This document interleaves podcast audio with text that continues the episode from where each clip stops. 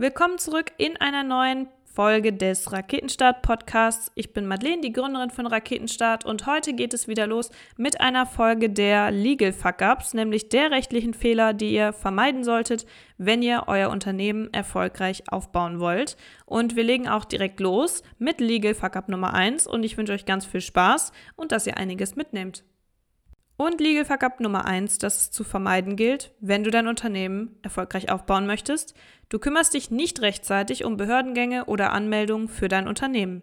Wenn du ein Unternehmen gründen möchtest, dann musst du das auch bei unterschiedlichen staatlichen Stellen anmelden.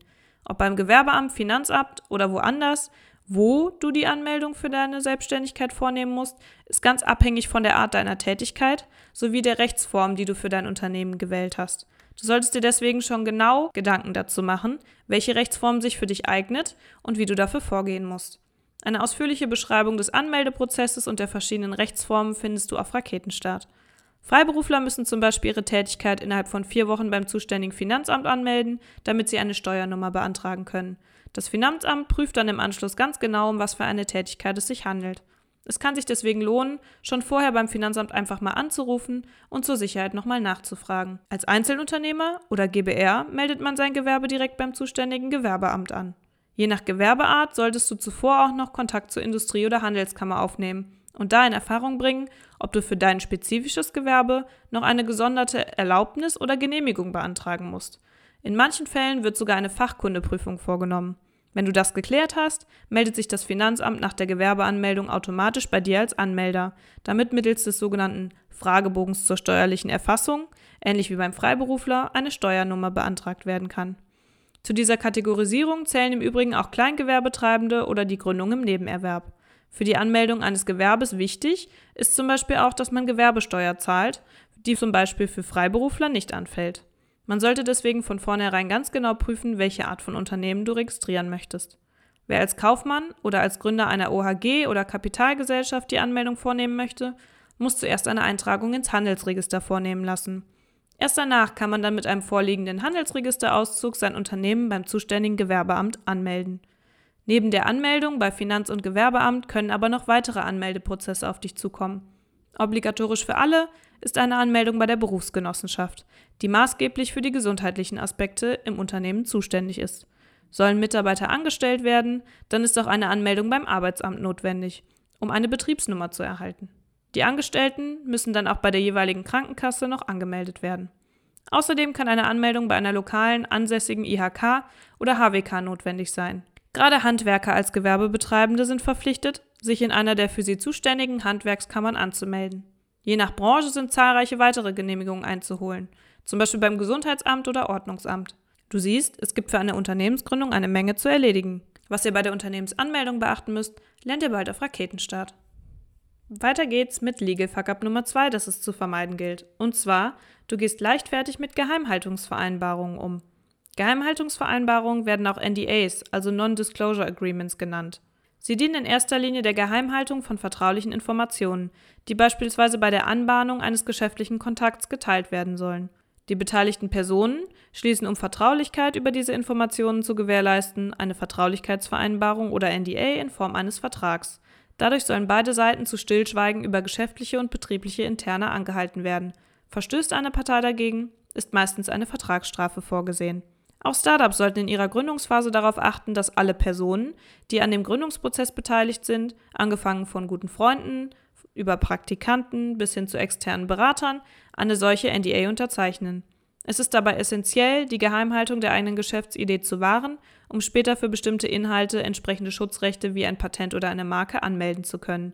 Letztere können unter Umständen für den wirtschaftlichen Erfolg des Unternehmens am Ende eine entscheidende Rolle spielen um einerseits Investoren zu gewinnen und andererseits ein Alleinstellungsmerkmal am Markt zu sichern.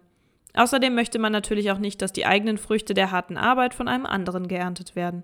Die reine Idee ist in Deutschland nicht schutzfähig. Auch ein NDA kann deswegen diese reine Idee nicht wirksam schützen. Ein NDA beinhaltet aber eine gewisse Abschreckungswirkung und unterstreicht noch einmal, dass es sich um einen ernsthaften Verhandlungsprozess handelt. Jeder NDA ist außerdem sehr individuell. Es kommt auf die spezifischen Regelungen an, es lohnt sich deswegen, sich mit den Details zu befassen. Das betrifft zum Beispiel, was genau besonders geschützt werden soll oder auch die Regelungen zum Schadensersatz und dessen Höhe. Ein guter NDA schützt also vor allen Dingen im Streitfall, indem er eine gute Ausgangslage für dich schafft. In der Praxis gilt es trotzdem, das gesunde Maß der NDAs zu finden und nicht jeder Person sofort einen vorzulegen, sowie genau zu differenzieren, welche Informationen tatsächlich zu schützen sind. Gerade potenzielle Investoren unterschreiben derartige Dokumente eher selten, weil sie sich mit so vielen verschiedenen Investment Cases beschäftigen, die sich oft thematisch überschneiden, dass ein Unterzeichnen eines NDA für jedes dieser potenziellen Vorhaben kaum praktikabel wäre. Seriöse Investoren können es sich aber in der Szene wegen ihrer Glaubwürdigkeit und Vertrauenswürdigkeit auch gar nicht erlauben, Ideen von Startups zu klauen, sondern haben ein großes Interesse an deren Wachstum. Informiert euch deswegen von Anfang an gut über jeden, mit dem ihr sprecht, und macht eine Art Background-Check von eurem Gegenüber, damit ihr wisst, mit wem ihr es zu tun habt. Grundsätzlich sollte man sich deswegen gut überlegen, welche Informationen man mit wem und in welchem Umfang teilt und ob weniger nicht manchmal mehr ist. Kommen wir zum nächsten Legal Fuck Up, nämlich Legal Fuck Up Nummer 3. Und zwar, du hast für deine Mitarbeiter und Vertragspartner, wie zum Beispiel Freelancer, die Übertragung des geistigen Eigentums bzw. der Nutzungsrechte nicht geregelt. In einem Unternehmen erledigt in der Regel niemand ganz alleine die anstehende Arbeit. Auch Gründer haben nur ein begrenztes Kontingent an Lebenszeit, das ihnen zur Verfügung steht. Und jeder von ihnen muss lernen, viele Aufgaben an Mitarbeiter und Freelancer abzugeben und zu delegieren. Die so entstandenen Ergebnisse stellen in vielen Fällen sogenannte urheberrechtlich geschützte Werke dar. Diese Werke, wie zum Beispiel Logos oder Fotos, sollten zwar deiner Firma zugutekommen, rein rechtlich dürfen sie aber nicht ohne weiteres vom Unternehmen verwendet werden. Grund dafür ist das Urheberrecht. Der Arbeitnehmer oder der Vertragspartner, der das Werk erschaffen hat, gilt als Urheber und nur dieser kann die Nutzungsrechte an seinen Werken einräumen. Erschafft ein angestellter Mitarbeiter für ein Startup ein Werk, dann muss er da im Unternehmen die Rechte einräumen. Es sei denn, bei dem Werk handelt es sich um einen Sonderfall wie zum Beispiel ein Computerprogramm. Das Urheberrechtsgesetz erleichtert dem Arbeitgeber die Erlangung von Nutzungsrechten für alle Werke von Arbeitnehmern, die in Erfüllung der Arbeitspflicht entstanden sind. Das Nutzungsrecht wird aber nur so weit eingeräumt, wie es für die betrieblichen Zwecke notwendig ist. Das bedeutet, dass es Unterschiede geben kann, wenn ein bestimmtes Ergebnis einer Leistung nicht explizit gefordert wurde. Fertigt also beispielsweise der Journalist neben dem gewollten Artikel zum vorgegebenen Thema auch noch eine Zeichnung an, so muss nicht zwingend auch an dieser Zeichnung eine generelle Pflicht zur Einräumung der Rechte bestehen. Basis für die Nutzung der Ergebnisse ist die Nutzungsvereinbarung, die bereits bei Abschluss des Arbeitsvertrags entstehen kann. Solche Nutzungsvereinbarungen gelten auch, wenn die Werke noch gar nicht erschaffen wurden. Die Einräumung von Nutzungsrechten ist aber nicht nur bei festangestellten Mitarbeitern relevant, sondern besonders auch bei Freelancern. Diese sind in der Regel im Gegensatz zum Arbeitnehmer nicht vom Arbeitgeber abhängig und Grundlage der Leistungserbringung ist kein Arbeits-, sondern ein Dienst- oder Werkvertrag. Auch freie Mitarbeiter bleiben nach Erschaffung ihres Werkes die Urheber. Die Einräumung von Nutzungsrechten muss auch hier anhand einer Nutzungsvereinbarung festgelegt werden. Im Zweifel wird nur übertragen, was für den betrieblichen Nutzen unbedingt nötig ist. Die Regelung der Einräumung von Nutzungsrechten ist deswegen sehr wichtig. Im Worst Case reden Arbeitgeber und Mitarbeiter bzw. Freelancer aneinander vorbei und es werden nur die nötigsten Nutzungsrechte eingeräumt. Eine genaue Vertragsvereinbarung ist deswegen sehr wichtig, um so alle gewünschten Nutzungsrechte auch zu bekommen. Wie genau du am besten Nutzungsvereinbarungen ausgestaltest, was es für Besonderheiten bei Software und Computerprogrammen gibt und worauf es sonst noch zu achten gilt, erfährst du bald auf Raketenstart. Kommen wir zu Legal Fuck Up Nummer 4. Und zwar, du hast kein Wettbewerbsverbot in den Arbeitsverträgen deiner Mitarbeiter geregelt. Manchmal verlassen wichtige Mitarbeiter dein Unternehmen nach einiger Zeit, um sich neuen Aufgaben zu widmen. Dabei nehmen sie natürlich auch Erfahrungen und internes Wissen aus der Zeit in deiner Firma mit. Nicht immer suchen sich Arbeitnehmer auch tatsächlich ein neues Arbeitsumfeld, sondern es besteht stets das Risiko, dass sie bei der Konkurrenz landen oder abgeworben werden könnten. Du solltest also bereits im Arbeitsvertrag Regelungen vorsehen, die dein Unternehmen vor einem solchen Wechsel schützen. Diese Regelungen können zum Beispiel ein Wettbewerbsverbot umfassen. Das nachvertragliche Wettbewerbsverbot dient dazu, dein Unternehmen bei Ausscheiden eines Mitarbeiters vor der Konkurrenz zu schützen. Grundsätzlich hat der Arbeitnehmer freie Wahl bei der Arbeitgeberwahl. Hat er sich aber einmal für dich als Arbeitgeber entschieden, investierst du nicht nur Zeit, Geld und weitere Ressourcen in dein Unternehmen, sondern auch in deine Arbeitnehmer. Bei der täglichen Beschäftigung kommt er in Kontakt mit Firmeninterner, weiß über Kundenkontakte Bescheid und wie die Unternehmensstrukturen aufgebaut sind. Zwar ist es ihm während der Beschäftigung untersagt, seinem Arbeitgeber Konkurrenz zu machen, anders sieht das Ganze aber aus, wenn der Arbeitnehmer die Firma irgendwann verlässt. Denn mit seinem Ausscheiden endet auch seine Pflicht, sich nicht mit dem bisherigen Arbeitgeber in Konkurrenz zu stellen. Mit der Erfahrung, die der Arbeitnehmer in deinem Unternehmen sammeln konnte, ist er nicht nur der ideale Kandidat, um deine bestehende Konkurrenz zu stärken, sondern auch, um sich selbstständig zu machen. Um gerade das zu verhindern und dass die Zeit und das gelernte Know-how gegen dich verwendet werden, gibt es nachvertragliche Wettbewerbsverbote.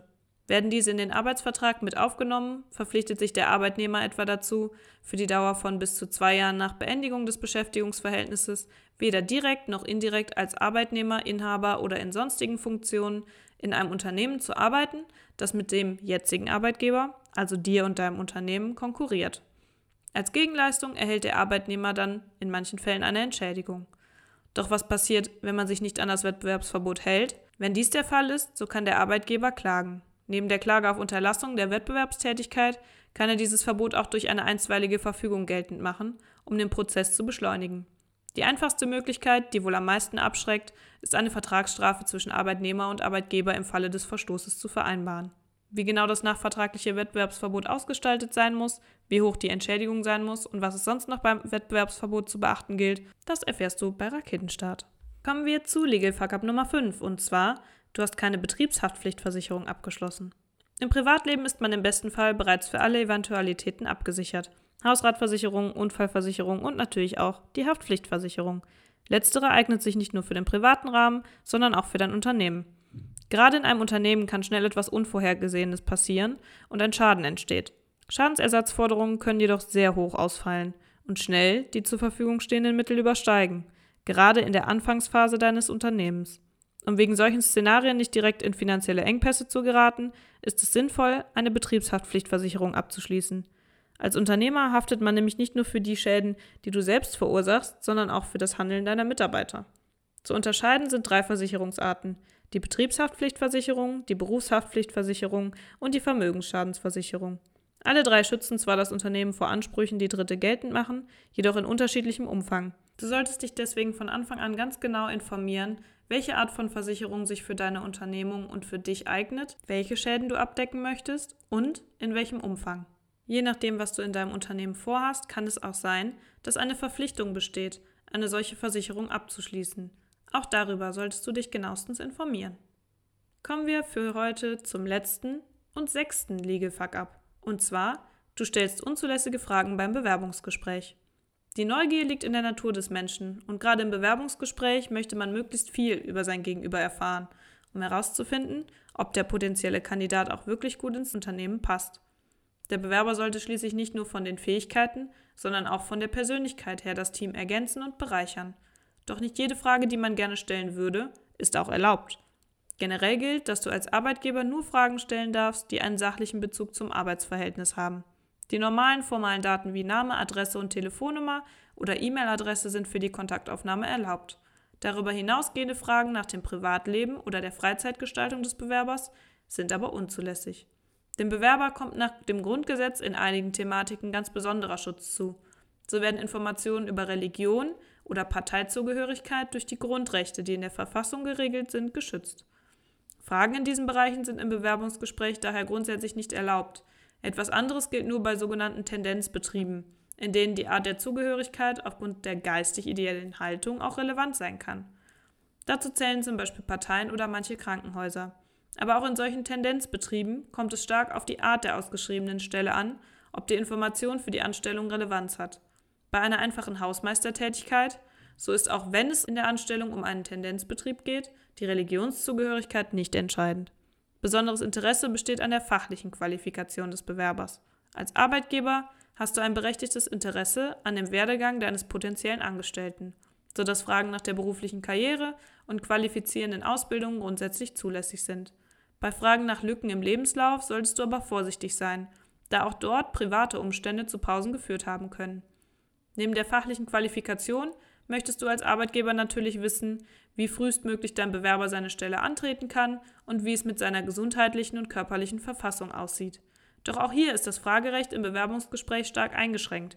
Fragen nach Schwangerschaften oder Schwangerschaftsplanung sind nach dem Allgemeinen Gleichbehandlungsgesetz unzulässig. Selbst dann, wenn du aufgrund der auszuführenden Tätigkeit mit Blick auf die Gesundheit für Mutter und Kind handelst. Nach Krankheiten darfst du als Arbeitgeber grundsätzlich fragen. Der Bewerber muss die Frage aber nur dann beantworten, wenn es um Krankheiten geht, die seine Eignung, zum Beispiel dadurch, dass sie ständig wiederkommen oder von Dauer sind, beeinträchtigen könnten, oder bei solchen, bei denen Ansteckungsgefahr für die Belegschaft droht. Doch auch wenn dies droht, gibt es Krankheiten, die der Bewerber trotzdem nicht offenlegen muss. Man sollte also mit Vorsicht in das Bewerbungsgespräch gehen und sich die Fragen gut überlegen. Was genau für Krankheiten das zum Beispiel sind, die ein Bewerber nicht offenlegen muss, welche Fragen du als Arbeitgeber noch nicht stellen darfst und welche weiteren Rechte dir im Bewerbungsverfahren aber zustehen, erfährst du auf Raketenstart. So, das waren die sechs Legal Fuck-Ups für diese Woche. Ich hoffe, du konntest einiges mitnehmen und vielleicht auch sogar direkt umsetzen. Wir hören uns dann nächste Woche noch einmal mit einer Folge wieder, bevor es dann für uns in die Osterpause geht. Bleibt alle gesund und wenn euch die Podcast-Folge gefallen hat, dann abonniert uns gerne auf sozialen Medien oder auch auf Spotify oder Apple Podcasts und hinterlasst uns eine positive Bewertung. Bis nächste Woche dann. Ciao!